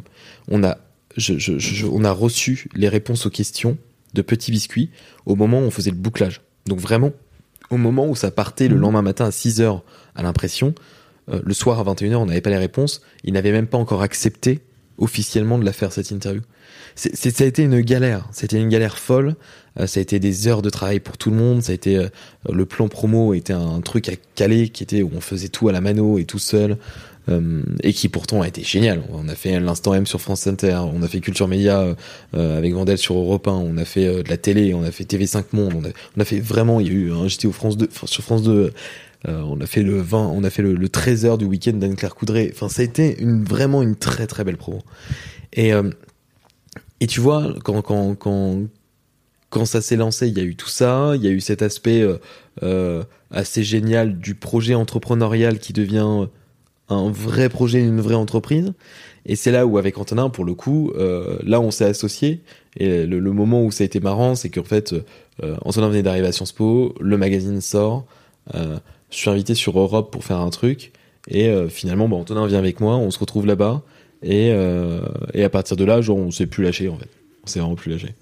2017, c'est ça? 2017, ouais. Septembre 2017, c'était. Comment euh, j'ai cru comprendre qu'à un moment donné, vous étiez, ça a eu du mal à, à continuer à fonctionner économiquement, quoi. Vous finissiez par avoir euh, des dettes. C'est ça. En gros. C'était quand deux- ans plus tard, c'est ça? Même pas, même pas. En fait, euh, il y a eu toute la période papier en Normandie qui a duré deux ans et demi. Deux ans. Ouais, deux, deux ans ça a duré. Au total. Et euh, le petit mardi en papier en national, ça a duré trois numéros. Donc c'était très court. Finalement, on a sorti euh, de septembre jusqu'à... Le dernier numéro était en mars, qui était un numéro absolument incroyable avec un dossier sur la Syrie, mais d'une qualité euh, assez dingue. Euh, sincèrement assez dingue. Je m'étonne encore, d'ailleurs je l'ai relu il y a pas très longtemps, de la qualité rédactionnelle qu'avaient les rédacteurs dans le journal et, et même la, la vision éditoriale qu'on pouvait avoir Mm. sur l'angle qu'on prenait. En tout cas, c'était passionnant. Qu'est-ce qui fait que ça a pas marché pour toi? Ce qui, ce qui a fait, alors, il y a des, des, des décisions en tout cas que j'ai prises où je sais qu'une grosse part de la responsabilité, enfin, la responsabilité de, de, de- de l'échec du petit mardi sur euh, sur du long terme euh, vient de moi pour le coup, vraiment. C'est Euh, souvent le cas. hein. qui ont été des choix qui, ont- qui ont été des choix très cons. Euh, par exemple, le petit mardi quand il était en Normandie, il était diffusé gratuitement. Donc dans ma tête, quand au moment où on l'a lancé en kiosque, je me disais, je, il faut que ce soit pas cher parce que c'était gratuit avant. Ouais. Et en fait, le truc c'est que je l'ai mis à 90 centimes. Mais 90 centimes un titre de presse en kiosque, c'est pas rentable à moins que t'en vendes 10 000. Et euh, les coûts de distribution étaient monstrueux et ça on les avait pas calculés forcément comme il le fallait. Euh, la publicité, notre régie publicitaire a été là au premier numéro puis nous a planté à partir du deuxième. Euh, et même nous en fait on s'en foutait qu'ils nous ramènent 2000 euros. Même si c'était juste 2000 euros, c'était 2000 euros en plus et on était à 2000 euros près. Ouais. Et en fait, nous a planté direct, donc ce qui fait qu'on a dû se retrouver sans régie pour le deuxième numéro. Et on a eu la chance d'avoir pour le coup des, euh, des anciens partenaires de Normandie qui nous ont aidés, Euh, je pense notamment à la ville du Havre, qui a été euh, incroyable sur ce coup-là, incroyable. Le Havre Et- représente. C'est ça, et Clotilde Larose, qui était euh, la, la DIRCOM, qui nous a euh, vraiment beaucoup aidé à ce moment, on était vraiment dans la merde. Euh, et puis euh, le troisième numéro est sorti, en fait on l'a sorti sans thune. On n'avait plus d'argent, mais on l'a sorti parce qu'on avait, on avait lancé un abonnement et on voulait continuer. Et puis moi dans ma tête c'était en mode non, on lâche pas en fait, on y va. Et c'était un peu irresponsable, puisqu'on s'est retrouvé avec 15 000 euros de, dette juste après la sortie. Et pour le coup, euh, rien pour lancer le, un numéro qui suit. Euh, et rien pour payer ces 15 000 euros de dette. Euh, donc là, il a fallu trouver une solution. Au même moment, euh, moi, je suis parti faire, j'ai eu mon bac, donc je suis parti à Montréal. Et en fait, on s'est retrouvé en septembre, octobre à avoir des appels, euh, bah, des, des, même un peu avant ça, c'était en juillet, août, juste avant de partir à Montréal. On s'est retrouvé à avoir des appels de la banque et euh, des relances de factures où juste il fallait qu'on paye en fait, et on n'avait pas le choix. Et là, euh, il y a eu euh, un premier mouvement qui a été celui de, de, de dire, et c'est là où d'ailleurs, même dans ces étapes-là, tu vois, où par exemple avec Antonin, ça a été super important toute cette période-là, parce qu'on euh, Antonin est arrivé dans un projet qui existait, on s'est associé dessus, et en fait, on s'est retrouvés tous les deux dans la même merde, et où finalement, il a partagé la merde avec moi à fond, euh, dès le début et jusqu'à la fin, jusqu'au moment où on l'a réglé. Ça soude, hein. Euh, bah, ça soude parce que quand tu mets de ta poche euh, euh, 3000 balles de ton prêt étudiant qui est censé payer ton année, finalement que tu mets dans, dans ce, ce, sur le compte bancaire de la boîte juste pour pouvoir payer les dettes et les créances, euh, qu'Antonin fait pareil et que finalement tes parents ne le savent pas, et heureusement qu'ils ne le savent pas parce que sinon euh, je pense qu'ils m'auraient tué euh, ou déshérité ou euh, viré de chez eux, je ne sais pas, mais ça aurait fait un truc comme ça. Euh, et en fait, finalement, après, bon, on a payé au début les trucs les plus urgents. Et après, on a négocié un peu en disant, bah, on va vous payer vite. On a essayé de trouver de la thune partout. On a rencontré tous les groupes de presse possibles, imaginables. On s'est retrouvé face à des mecs qui essayaient de nous entuber en mode, euh, oh, on va vous aider. Oh non, en fait, finalement, on va pas vous aider. En mode, on va attendre que vous arriviez jusqu'au tribunal et au moment où vous coûtez un euro, ah bah tiens, vous venez. Et puis en plus, vous allez rester pendant trois ans dans le projet, vous allez payer une misère, mais juste pour faire en sorte que ça continue, euh, parce que vous avez créé une dynamique cool et, euh, et ça coûte pas grand chose à faire, parce que mine de rien, un numéro coûtait 15 000 euros, donc c'est Ouais, rien pour un pas grand chose. Euh, c'est rien, mais parce qu'on était une petite équipe, on n'avait aucun frais, en fait, à part l'impression, la distrib et, euh, et, euh, et les rédacteurs, on- tout allait bien. Il y a très peu de frais structurels. Et, et en fait, après, on s'est dit, il faut qu'on paye la fin de, de, de tout, tout- Mm. toutes ces créances. Et on a trouvé un client en Normandie qui, à qui on a vendu des RP. Et on a vendu des relations presse. Ça s'est fait de façon assez rigolote d'ailleurs parce que on, en fait, les RP qu'on vendait, c'était surtout notre carnet d'adresses qu'on avait eu grâce aux médias qu'on avait pu faire. Bon, ce qui finalement est le but des RP euh, pour un attaché de presse qui, vend, qui se vend. Et, euh, et en fait, ce qu'on a fait, c'est que la, per- la personne à qui on a vendu ça nous a, nous a dit euh, euh, Ok, j'accepte, mais, mais il me faut un gros média. Et donc, on a un peu dit bah, Forbes. Il a fait Ouais, ok, je veux Forbes. Et donc, euh, coup de chance, deux semaines avant, on avait fait une interview dans Forbes. Et donc, on a envoyé un SMS et euh, le sujet lui a plu. Et en fait, l'interview est sortie. Et nous, ça nous a permis euh, de bah, d'avoir ce client-là, de payer totalement les dettes. Et en fait, on s'est retrouvé à zéro. Ensuite, Montréal. et donc, l'aspect où bah, le petit mardi est mort, euh, on sait pas trop quoi faire, on est à l'équilibre sur le compte. et en fait, finalement, on s'est mis à vendre des trucs très classiques de com. Euh, des sites internet à des clients beaucoup trop petits, beaucoup trop pénibles finalement à gérer parce que t'as pas le plus plus plus c'est marrant mais et ça c'est un vrai truc et je pense que en tant qu'entrepreneur t'as dû le voir euh, plus ton client est petit euh, Et et, plus- paye peu plus il est chiant Plus il est pénible. et plus euh, il est gros et qu'il paye beaucoup, euh, moins il t'embête. Et ça a été un, un vrai truc comme ça. T'as ce grand truc de 80-20 en fait, tu vois, faut aller chercher les, les 20% de tes clients qui vont te faire 80% de ton chiffre d'affaires, quoi, tu vois. Et en vrai, c'est ce qui, c'est nous, nous, on n'avait pas forcément conscience de ce truc-là, donc ce qui fait qu'on allait chercher l'argent là où il y avait de l'argent Mhm. et, et on signait 1500 euros pour ça, euh, 2000 euros pour ça, et nous, ça nous permettait juste d'avoir ensuite, en- avec Antonin, de l'argent euh, de poche pour pouvoir payer euh, nos, nos études respectives à Paris et à Montréal. Euh, et puis, euh, euh, on a vendu euh, des vidéos et on a commencé à faire de la vidéo. Et puis voilà. Et puis ensuite on a eu un autre client à Paris un nos premiers clients euh, je c'était en no- novembre 2019 euh, premier vrai client euh, avec un vrai contrat une vraie mission euh, à Paris. Et ça c'était cool. Euh, et puis ensuite il y a eu les confinements. Et en fait, on s'est retrouvé dans une situation où on ne pouvait plus démarcher. Et à un point où on était en mode démarchage, c'est qu'on a fait quasiment toutes les laveries de Paris.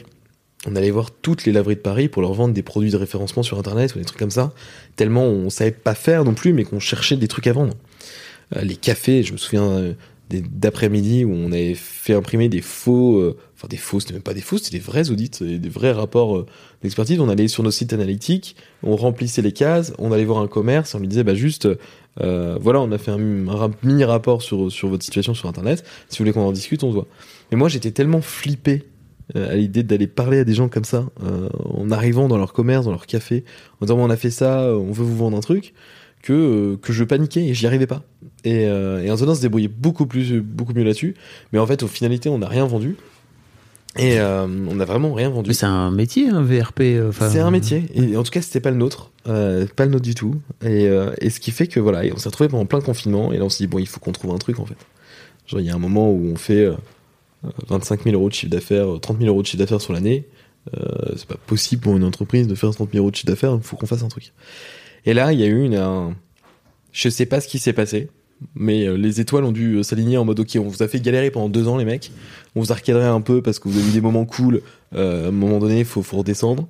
Euh, et là, on va vous remettre un truc. Et si vous spottez bien le machin, vous avez votre ligne pour les prochaines années. Et cette ligne, ça a été TikTok.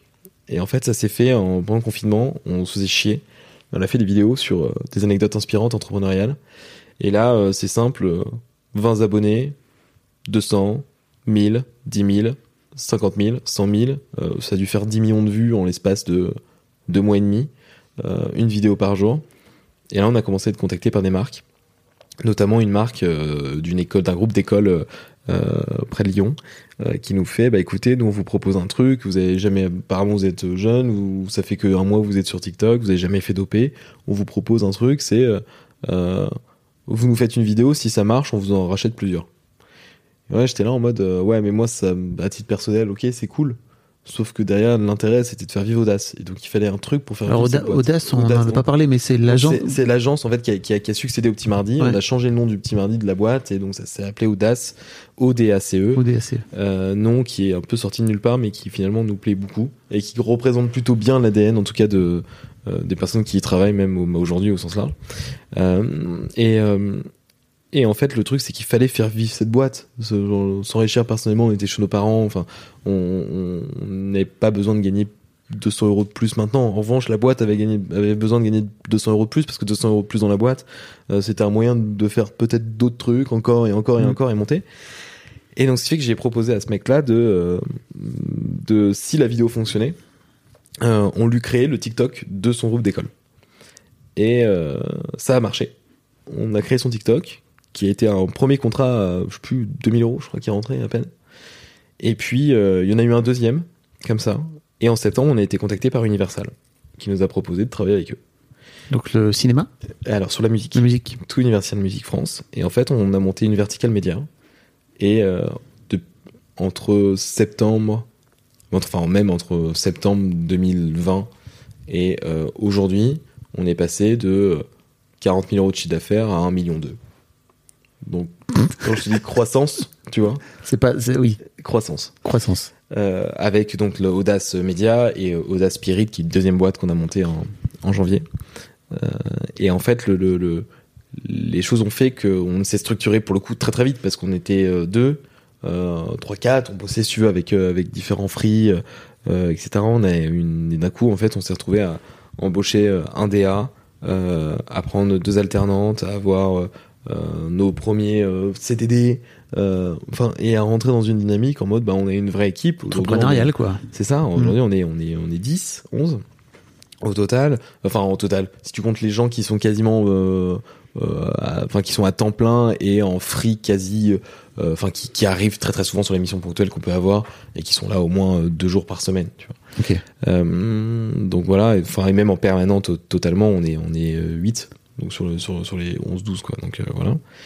Et, euh, et les choses se sont faites euh, voilà, et ce fait que là on est dans une pente où on sait que bah finalement c'est pas pour autant qu'on gagne plus d'argent, mine de rien parce que t'as t'as ce moment où en fait finalement tu dans ma tête, il y avait un truc qui était tout bête mais je me disais quand on faisait euh, 5 000 euros de chiffre d'affaires, je me disais attends, le jour où on fait 20 000, là on est bien. Et en fait, le problème, c'est qu'au moment où tu arrives à 20 000 euros de chiffre d'affaires, tu te rends compte que si tu arrives à 20 000, c'est donc que tu as vendu 20 000. Et donc, il faut effectuer ces 20 000. Et donc, naturellement, bah, euh, Tu fais pas tout tout seul. tu fais pas tout tout seul. Donc, tu as Mm. des frais. Donc, bah, bizarrement, ça te coûte 14 000. Donc, il te reste 6. Donc, t'es là en mode putain. Donc, c'est-à-dire que le jour où, où je veux vraiment faire 20 000 vraiment de cash, il faut que je fasse 40. Et en fait, finalement, bah, c'est ça, plus ça monte et plus Mm. tu te rends compte que t'as des frais jusqu'au moment où tu arrives dans la, la pente, où t'as une business unit qui marche super bien, que t'as super bien staffé et ce qui, ce qui est en train de se passer là. Où tu sais que t'as besoin de tant de personnes pour gérer tant de clients, euh, que t'as derrière du temps libre, ou, enfin, qu'ils ont du temps libre à pouvoir accorder à de nouvelles personnes, à de nouveaux projets. Et donc à ce moment-là, bah, en fait, t'as as deux trucs qui se passent. C'est un, tu, tu es capable d'aller chercher de nouveaux clients qui finalement vont s'intégrer sur cette équipe-là. Et deux, euh, tes prix augmentent naturellement parce que Mm. entre ce que tu vends il y a un an sans savoir vraiment faire et ce que tu vends maintenant avec une équipe de cette personne et avec euh, des DA et avec euh, des directeurs de la création et avec des, des studios, etc. Bah, tu les vends facile deux à trois fois plus cher. Et donc, ce qui fait qu'il y a un moment donné où là, nous, on est en train de le voir, où on a eu la phase, on sort de la phase où ça stagne un peu, au moment où, en fait, euh, là, ça commence à rentrer dans une phase de rentabilité, de croissance, où derrière, il faut investir sur les projets et aller plus loin, beaucoup plus loin, beaucoup plus vite. C'est le problème des métiers d'agence un peu, c'est que effectivement plus tu as de projets, plus tu es obligé d'embaucher de gens quoi. Alors, Jusqu'à jusqu'à c'est là où tu vois, par exemple, sur un modèle d'agence euh, publicitaire ou de com euh, assez classique, tu vas avoir euh, un gros projet avec un gros brief qui va coûter très cher, où tu vas avoir euh, 30 personnes qui vont bosser dessus parce que entre les mecs qui sont au digital sur les CM, les mecs qui vont écrire, les copywriters, etc. Enfin bref, tu Ouais. tu à un moment donné, les graphistes et tout, t'as 30 personnes qui participent sur un projet euh, et ça coûte beaucoup d'argent, tu vas dégager de la marge, mais ça va passer, ça va prendre 6 mois de vente passante. Nous, on a l'avantage d'avoir en fait une gestion de nos projets qui est même gestion, enfin qui, qui est même comparable. Notre système de production est comparable à un système de production à la télé ou à la radio. C'est Mm. du flux. Nous, on produit qu'en flux. Donc, c'est-à-dire qu'on a, euh, c'est simple, on a produit 1200 contenus en 5 mois, ces 5 derniers mois. Ces 1200 contenus-là, ils sont dans une chaîne de production de la même manière que tu as la voiture euh, qui, qui Ouais. rentre sur une chaîne de production chez Peugeot à Sochaux et qui ressort à la fin. Et il y avait au début un bout de métal et ça devient une voiture qui, qui va aller sur la route. Et c'est exactement pareil avec toutes les personnes qui interviennent au bon moment et qui font en fait à la fin que ta voiture roule et, euh, et que ça marche. Et donc nous on a tous ce véhicule là où au fur et à mesure on ajoute des options. Euh, on avait euh, par exemple on gérait pas du tout euh, très peu le gros, on avait très peu d'analytics parce qu'on avait personne pour gérer ça. le gros quand tu parles de ça c'est Oui, donc c'est vraiment le, tout- tout- toute la partie croissance pour le coup des contenus, euh, euh, toute la partie paid ou vraiment la gestion publicitaire euh, des campagnes publicitaires directement qui sont faites avec du budget pour que ça marche sur sur des plateformes. Nous, on gérait pas ça il y a encore quatre mois. Aujourd'hui, on sait le faire. Et donc aujourd'hui, on est capable de pouvoir gérer ce budget média euh, et donc d'ajouter encore une, une corde à notre arc qui nous évite non seulement de dire à un client ah bah désolé on sait pas faire faut aller voir ailleurs. Donc ça nous permet de canaliser aussi le client et de l'avoir chez nous. Mais en plus de ça ça nous évite de faire appel à des prestats. Et donc à la fin de pouvoir grossir aussi de gérer une masse Mhm. de budget plus importante. Et, et, et, et ça ça c'est cool parce que pour le coup euh, là on se rend compte que depuis septembre et on a fait un on fait souvent des points pour le coup avec l'équipe parce qu'on a un, euh, tout le monde est un peu arrivé entre septembre et janvier grosso modo. Et quand on voit euh, genre le, les contenus qu'on produisait en septembre octobre dernier. Et les contenus qu'on est capable de produire maintenant d'ailleurs à, à à peine 200 mètres de là où on se trouve il y a un des studios qu'on utilise souvent où là il y a des, un tournage en train de se passer pour pour pour un de nos clients. Euh, tu vois tu- on voit la différence. Et d'ailleurs nos clients voient la différence aussi euh, Ah oui, vous chez, avez chez embauché des Universal, on se rend compte, enfin ils se rendent compte de la différence, de la croissance et de la qualité aujourd'hui qui, qui qui bouge. Donc euh, donc ça c'est génial parce que nous ça nous permet non seulement de montrer qu'on sait faire. Aujourd'hui on a des très belles marques avec qui on bosse et on est capable demain d'aller voir des clients qu'on n'aurait jamais pu approcher il y a six mois et juste de leur dire voilà ce qu'on a fait, voilà Mhm. ce qu'on sait faire et voilà comment on peut avancer ensemble et avec en plus de ça une une plus-value qui est géniale, c'est que euh, toutes les personnes qui travaillent chez nous quasiment sont influenceurs ou du moins ont une communauté sur les réseaux et maîtrisent les réseaux.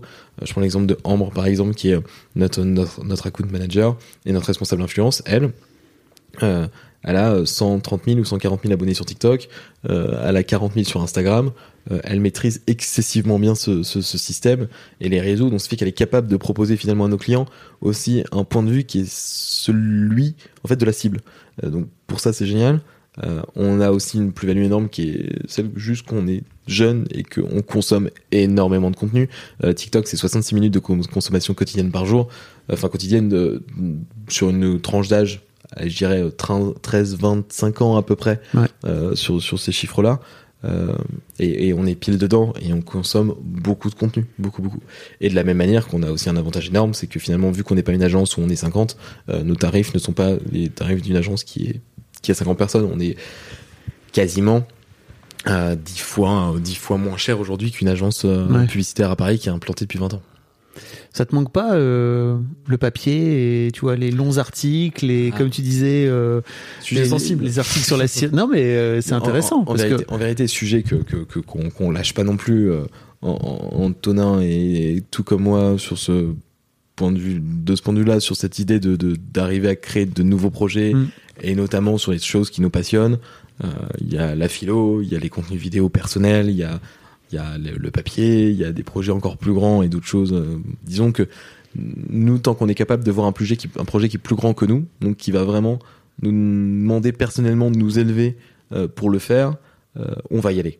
Donc la question c'est juste quand, à quel moment Ouais. on peut le faire dans notre planning et dans, dans tout ce qui se passe, sachant que ces six derniers mois, huit derniers mois, même cette année a été particulièrement parti, pas même très particulière parce que partagée entre des moments de croissance, des moments de ralenti avec les confinements, euh, des moments d'épuisement, des moments où finalement en fait tu bosses comme un fou, puis euh, deux mois après beaucoup moins parce que t'as recruté des gens et en fait tu te rends compte que bah merde on fait quoi euh, Mm. aujourd'hui notre journée, tu vois.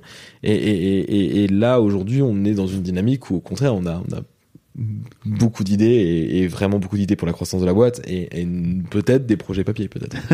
non je trouve ça marrant tu vois de là où vous venez euh, d'avoir fait un magazine papier etc où vous avez eu des problèmes de de sous quoi tu vois d'avoir réussi à trouver votre modèle financier autour d'une plateforme comme TikTok euh, sans la dénigrer tu vois qui est vraiment une plateforme de, de snack euh, snack content. de snack content Absolument, le snack content. Là, là où, là où c'est nous, nous là, on se positionne aussi. et C'est là où, pour le coup, notre passé de la presse revient.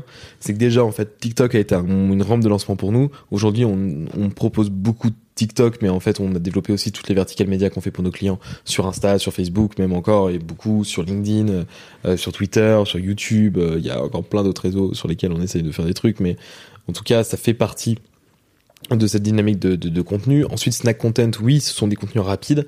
Euh, la majorité de nos contenus qu'on produit font, allez, ça fait entre 30 secondes et une minute. Euh, mais on a, si tu veux, une sorte de, de cahier des charges interne quand on crée un projet et quand on suit un projet. C'est simple, c'est non seulement ça doit être pédagogique, non seulement euh, il doit y avoir euh, une quelconque vertu humoristique qui va apporter quelque chose si tu veux, et euh, de façon générale, ça doit être informatif. Donc c'est-à-dire qu'au fond, le contenu qu'on produit doit apporter de la valeur aux gens. S'il n'apporte pas de valeur, il ne sert à rien.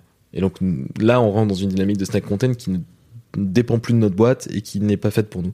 Donc par exemple, dans le travail éditorial qu'on fait, on a des auteurs qui, d'ailleurs, certains sont des auteurs qui travaillaient sur le Petit Mardi, qui, qui travaillent de la même manière qu'ils écriraient un article.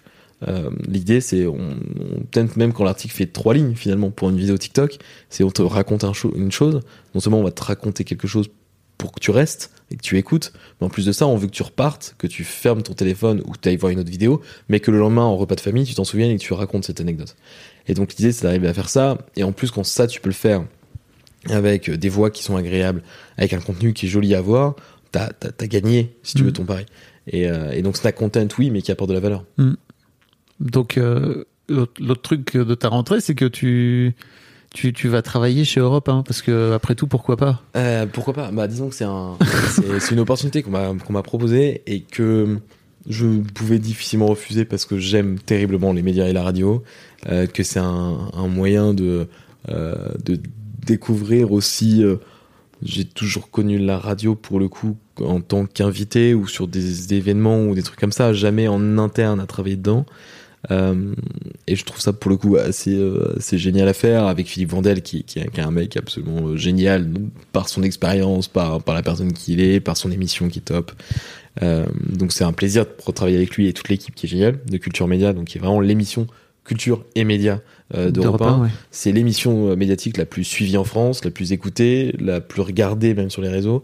Il y a, y a un truc qui est passionnant pour un mec comme moi qui aime terriblement les médias, qui v- aime travailler dans les médias et qui travaille finalement dans les médias, juste ne serait-ce que par audace et euh, Bah voilà. oui, oui. Euh, le, le, le fait de travailler sur une émission de médias sur Europe 1, c'est absolument passionnant. Donc ça me fait me lever un petit peu tôt, mine de rien, parce que 5 heures du matin euh, pour être à 6 heures max là-bas. mais euh, mais c'est chouette, c'est euh, Europe 1 le matin, audace l'après-midi. Comment tu comment tu comment tu vis le fait de, de te retrouver de ce fait-là? Bah, Là, pour le coup, t'es plus euh, à la tête de ton projet, quoi. Même si t'es es rédac chef, c'est ça? Hum, ouais, bah disons que ça c'est un truc un peu particulier que j'appréhende pas encore tout à fait. Euh, mais malgré tout, ouais, je reste, enfin, je suis red chef, c'est, c'est, il y a, et, au-delà de ça, je, en vérité, je suis moins gêné euh, parce que le projet me botte beaucoup, je crois. Ok. C'est, quand, quand, quand j'en ai parlé euh, avec mes parents, ma mère m'a dit ah bah tu vois, toi qui voulais pas de CDI, euh, finalement qui va signer un contrat de travail? Et, et, et j'étais là en mode, mais me dis pas ça, parce que ça va me donner envie de refuser en fait. Mm. Et, et finalement, le, les choses font que ça, ça reste passionnant, les sujets sont passionnants, c'est il y a, il y, a, il y a un peu de taf quand même, mais euh, mais le fait de pouvoir rencontrer des gens qui sont dans les médias, qui travaillent dedans, dans le milieu de la culture, euh, ça, ça rejoint le petit mardi, ça rejoint Audace, c'est entre les deux et même j'apprends énormément. Ça, ça, ça faisait longtemps que j'avais pas eu euh, euh, un, apprentissage aussi euh, aussi ouais rapide et profond mine de rien parce que ça fait dix jours et dix jours où, où j'ai appris à écrire, à faire des interviews Ouais. radio, à les écrire, à, le, à, à savoir, mais même des, des trucs tout bêtes de style ou ce genre de trucs que je trouve vraiment rigolo et que j'aurais jamais pensé faire. Euh, ça me permet de rencontrer des gens et euh, et puis et puis ouais non c'est une expérience qui est géniale je sais pas combien de temps ça durera Ouais. et je me suis fixé aucune date ni quoi que ce soit juste euh, évidemment pour l'instant euh, c'est encore en phase où je je- je- j'essaie de, de Tu démarres tout juste. d'organiser les Ouais. choses pour que ça se passe bien, euh, surtout par rapport à Audace pour que les, les, les, choses fassent que ça, ça coule et Ouais. que et voilà, Antonin est super compréhensif là-dessus aussi et euh, m'aide donc c'est pratique mais mais disons que l'idée c'est qu'à un moment donné, j'espère en tout cas si ça continue que il y aura euh, on arrivera à trouver le modèle parfait qui fasse que, que tout tourne euh, et que l'un aide l'autre aussi. Et pour le coup, là, t'es dans un grand écart d'âge, parce que si je me trompe pas, Europe 1, leur cible, elle est ultra vieillissant. Enfin, t'es vraiment sur. euh, Bah, sur les seniors ça, seniors, quoi. mi- Mine de, mine de rien, euh, c'est aussi pour ça que Vandel, pour le coup, m'a proposé, si j'ai bien compris, c'est que cette idée, non seulement que je ne suis pas journaliste, donc j'ai et j'ai aucune envie de devenir journaliste. Euh, ce sera jamais mon travail, c'est un métier, c'est une école, ici il y a des codes, il y a des règles. Euh, moi, ce qui m'intéresse, c'est de créer du contenu et d'apporter un, hum, limite une vision entrepreneuriale à, une émission dans, dans, dans, dans sa forme du contenu pur. Donc vraiment dans l'idée de ce qu'on peut faire chez Audace quand on crée du contenu, dans ma tête c'est vraiment ça, c'est comment on crée un contenu qui est pertinent. Et, et c'est pour ça d'ailleurs que je pousse beaucoup le web à poster toutes les vidéos possibles de, de, de, de l'émission parce qu'il y a un- L'idée, c'est d'arriver à faire des séquences qui sont des vraies séquences qui sont capables d'être euh, shortées et d'être balancées. Et, euh, et ça, c'est un, et ça, c'est vraiment un truc qui est passionnant pour le coup. C'est un truc qui est passionnant parce que tu arrives dans un, dans un endroit où bah, t'es jeune, où il y a des codes qui sont différents, où t'as une cible qui est différente, où euh, il y a un truc qui est très cadré, mine de rien. Tu, tu, tu, tu t'es chronométré, le, le, et les, c'est, c'est Ah bah, pas- la radio, c'est pas le web. Hein, c'est ça. Et donc, ce qui fait qu'il y, a- y a un aspect que je trouve assez passionnant parce que vu que tu as des contraintes, euh, t'es obligé de t'adapter véritablement et correspondre à ces contraintes, mais en même temps en essayant de faire des trucs différents et en essayant, d'imaginer des choses.